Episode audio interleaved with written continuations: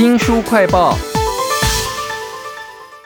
图书馆，里面不只有书，还有类似宝可梦可以抓宝哦，甚至还可以做直播哦。到底在哪里呢？为您介绍这本书啊，跟着图书馆去旅行，请到了作者国立公共资讯图书馆的馆员洪敦明。敦明你好。哎，周祥兄您好，那我是敦明，国立公共资讯图书馆馆员，那也是两个孩子的父亲。其实你的小孩子去图书馆会觉得有一点畏惧啦，或者是陌生啦，或者是不知道在里面可以看到什么，很闷嘛啊。但是可以类似宝可梦抓宝的是什么？那直播又是哪一家呢？呃，其实我们国立公共资讯图书馆哈，我们有设计很多实境游戏啊，包括其实这几年我们很多图书馆开始是呃跟博物馆这边学习，好，就是有这所谓的这种实境游戏解谜，就是说透过呃实际上有这个关卡。然后有这个互动，好，那你就可以去找到一些线索，然后再可以破关，好，再找到下一关，让大家好像有一点是寻宝的乐趣。那直播是很热门的，小孩子现在都想要当 YouTuber 的。是，那我这边特别想要介绍是这个花莲市立图书馆。那他们特别是有成立直播室，其实可以提供各年龄的读者哈，就是分群都可以做借用。那你会看到说，诶，这个有这个棚灯啊、摄影机啊、剪辑室啊这些设备啊，那你就会觉得，诶，哇，好像当 YouTuber 好像没有那么困难哈。对，那其实我们现在陆续很多的新总馆都有这样的设备。哇，刚好最近有几家很新很大的图书馆出来，像桃园嘛，对，那大家都可以去看一看，不只是逛街而已，你可以看看里面有什么设备哈。跟着图书馆去旅行，你自己本身是国立公共资讯图书馆嘛？我想应该也要好好的为大家介绍一下你们。是，呃，我们图书馆比较特别，是我们除了实体的馆藏之外，我们还有数位馆藏。那大家知道吗？就是只要办我们国立公共资讯图书馆借书证，就可以在全台的图书馆就直接可以通用。好，因为我们是有一个一证通的服务。那再来是这样的一个借书证，也同样哈可以线上使用我们的超过呃四十几万册的这个电子书，好，那随时随地哈这个不受时空的限制，就可以来做这个阅读。那再来是我们也是最先引进各类型的机器人哦，所以如果说很多小朋友很喜欢，就是诶听机器人讲故事啊，跟机器人互动啊，可能机器人推荐好书啊。就可以来到我们这边图书馆体验。呃，在我们国之府里面，其实你都随时都可以在不同的角落哈，可能找到你想要呃体验一些乐趣。包括我们有这个呃两百七十度的沉浸故事屋，好，那这个透过环境的英文，哇，你感觉就会。自己就可以走入到故事世界里面，然后可以跟啊透过这样的一个呃身体的互动哈，你还可以实际去感应到故事的情境的一些变化。我想就是再来是我们这个图书馆其实有很多不同的阅读的角落哈。那透过窗景哈，因为我们有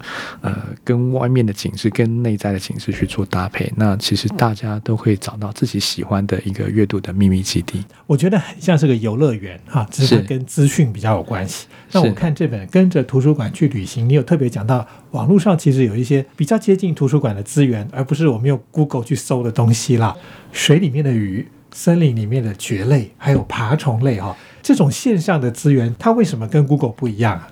因为我们现在就是可以，可能可以用 Google，可能用 ChatGPT 就可以找到这些资讯。可是往往会有一困难是说，哎，你其实你不知道资料来源，所以你没有办法去验证它的呃可能资料的正确性，啊，或者是说你可能没有办法继续再去深究。嘿，可是像我们国之图其实有卖买了大量的这个数位的电子资料库，它是按主题的，而且是每一个主题它都有这个啊，你可以找到这个资料来源。比如说刚刚周祥兄有讲。讲到说，哎，比如说您对这个爬虫类有兴趣，那你就会进到我们这个爬虫类的资料库，或是鱼类学习的资料库。其实它就会有一点像是一个线上的百科全书，而且是很容易检索啊。你只要。懂得这个布林逻辑的这个简单的搜寻的方式，哈，或主题的方式，你就可以找到你想要的一些知识，而且这些知识都可以继续延伸下去去探究，哇，哦，非常适合做这个自主学习。原来是自主学习，这个跟现在这个一零八课纲新的素养又有关系了。跟着图书馆去旅行啊，请到的是国立公共资讯图书馆的馆员洪敦明。那我知道你自己是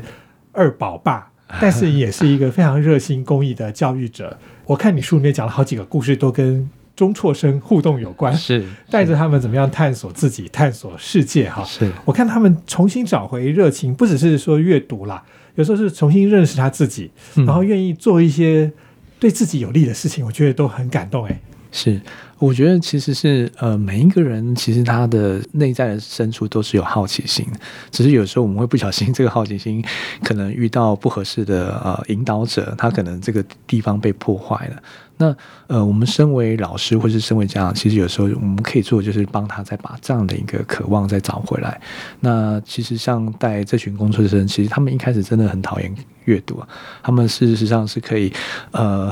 随时都可以连线，然后就可以上 online game 哈，去享受阅这个他们线上游戏的乐趣哈。所以其实是渐进的，当然他们喜欢阅读，是我们先让他通过线上 online online game 到使用桌游。哦，这种是桌上的游戏，也是互动，然后再来是，我们就带他哈到这个，我们透过一个行动图书馆哈，载他到全国的呃，到西海岸的一些偏向的图书馆去啊，陪着一起哈，就是听我们社工们来讲故事。那听着听着，他可能有一点点兴趣啊，这时候我们就会 邀请他们来帮忙整理这个行动图书馆的一些整架。好，那我觉得这就是一个很好的分，因为他在这些中辍生都是国中生，好，对一般的小朋友来讲是一个大哥大姐，他们就会问他问题，啊，问着问着呢，哎，很自然而然哈，他们就会有一点好像自己是一个很棒的呃大哥哥大姐姐，好，然后我们再花一点时间好去引导他们去说故事的时候，你就会发现说，哎，他们有的开始做了之后，那个真的是一个很美的画面，就是一个大哥哥一个大姐姐讲了故事，然后旁旁边开。开始一个小朋友、两个小朋友、三个小朋友，到后来是十几个小朋友围着听故事的时候，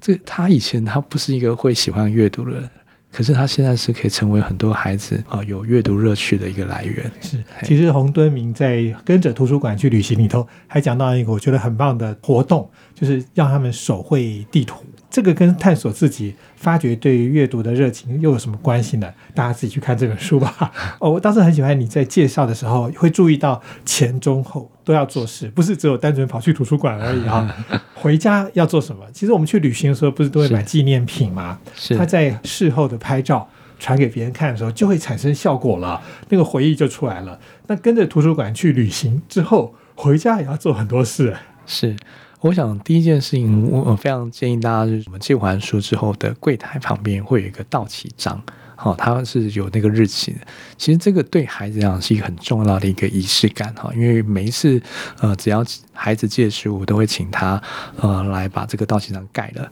好，那盖了之后呢，回到家我们就会在我们的阅历上就会登录一下，好，就是诶，我们借借了书的到期的时间，而且我们借了哪一些书，好，那孩子就会自己就知道说，诶，我今天借了十本书，好，那可能是十月二十三号要还。那我大概要，呃，每一天大概读几本，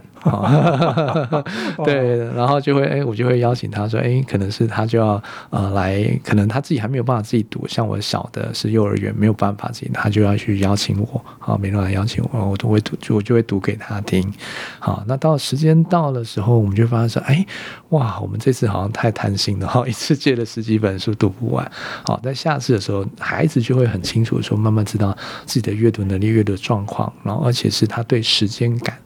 啊，我觉得时间感这件事情跟有效期限这件事情，是呃，我们可以给孩子一个很好的礼物。其实还不止，我看你写了一大堆图书馆回来要做的事情。其实我最喜欢的就是要布置一个小小的角落。是，其实不一定要把它弄得好像什么书柜啊，然后 很有人文风情，就是让他轻轻松松的觉得这个地方就是。他自己，其他事情就不要做了，就来看看书吧，哈，而且可以愉快的读书，跟着图书馆去旅行。这本书里头其实还有很多很有趣的想法跟做法哦，都在洪敦明这个二宝爸的笔下活灵活现的出来了。非常欢迎大家来看这本《跟着图书馆去旅行》，谢谢您，谢谢，也请记得帮我们新书快报按个赞、分享、留言哦。很多事啊，都是我们在网络上花了很多时间做的哦，也需要有义工来帮忙哈。如果你有兴趣、有时间的话呢，请跟我周翔联络。新书快报，下次再会。